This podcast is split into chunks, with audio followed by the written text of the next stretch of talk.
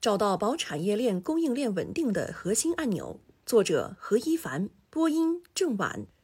中央提出集中精力抓六稳六保，这是直面当前困难的积极举措。六保中特别提到了保产业链供应链稳定，这又与企业直接相关，是企业生存和发展的根基。产业链供应链结构可分为水平分工与垂直整合。水平分工是指链条上成千上万个零部件在全球范围内寻找外包商，以实现成本低、效率高的资源优化配置。苹果的产品就是典型的水平分工，它在美国设计，在日本制造关键零部件，由韩国生产最核心的芯片和显示屏，由中国台湾厂商供应另外的零部件，在深圳的富士康工厂内组装，然后再空运回美国，分发到世界各地。这是二十四小时精密运转的链条。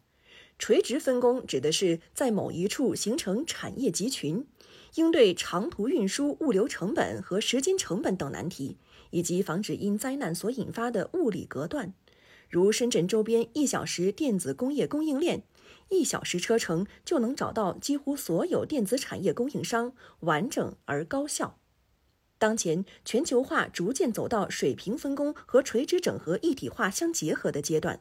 如果不能保证产业链供应链安全，仅有订单也无法完成。因此，中国作为制造业大国，对于全球经济畅通运转都有重要意义。保产业链供应链稳定，需要从存量和增量两方面入手。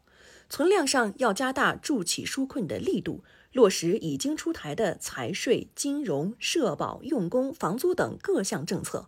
打通堵点、疏通难点，聚焦要素保障，协调物流畅通，帮助中小企业全面复工达产。增量上要推进数字化转型。二零零三年的非典疫情刺激了消费互联网，二零二零年新冠肺炎危机则加速了工业互联网。这一轮数字化转型在新基建支撑下，将借助数据、算法、AI 等，促进产业链上下游无缝对接、供需精准匹配，最终实现全要素、全价值链的全面连接，将水平分工和垂直整合优势真正结合。推进产业链供应链数字化变革，需要政府与企业双向努力。从政府层面看，可以降低企业转型升级成本，加大数字经济相关技术的研发投入，引导数字技术发展方向，加强数据共享平台建设，加快升级信息基础设施等。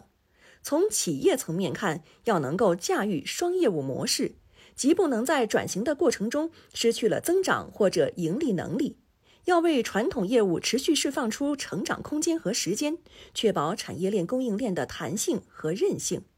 同时，数字化转型的根本还是要更高效回应顾客需求与体验，能够更好地满足顾客价值本身，甚至可以创造新价值需求。这要求企业有能力集中去发展数字化能力，以技术贯穿整个组织，在企业内部形成信息与数字流共享，并创造价值。当我们谈到产业链和供应链，它并不是冷冰冰的机器、设备、物流、数据。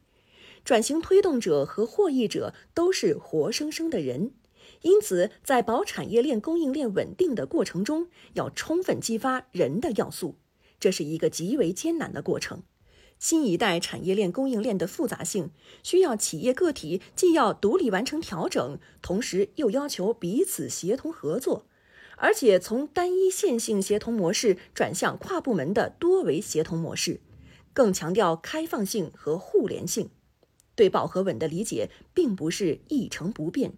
主动拥抱数字化的大时代已经到来，产业链与供应链首当其冲。如果不能做到这一点，就会被时代所淘汰。